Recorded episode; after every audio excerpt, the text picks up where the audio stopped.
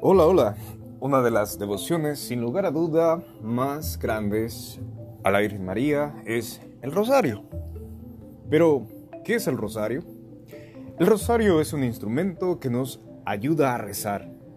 Consiste en una sarta de más o menos 60 cuentas, cada una representando una oración particular. La mayoría de las cuentas se emplea para el Ave María otras son para el Padre Nuestro, el Gloria, etc. Pero el rosario es mucho más que la suma de estas oraciones.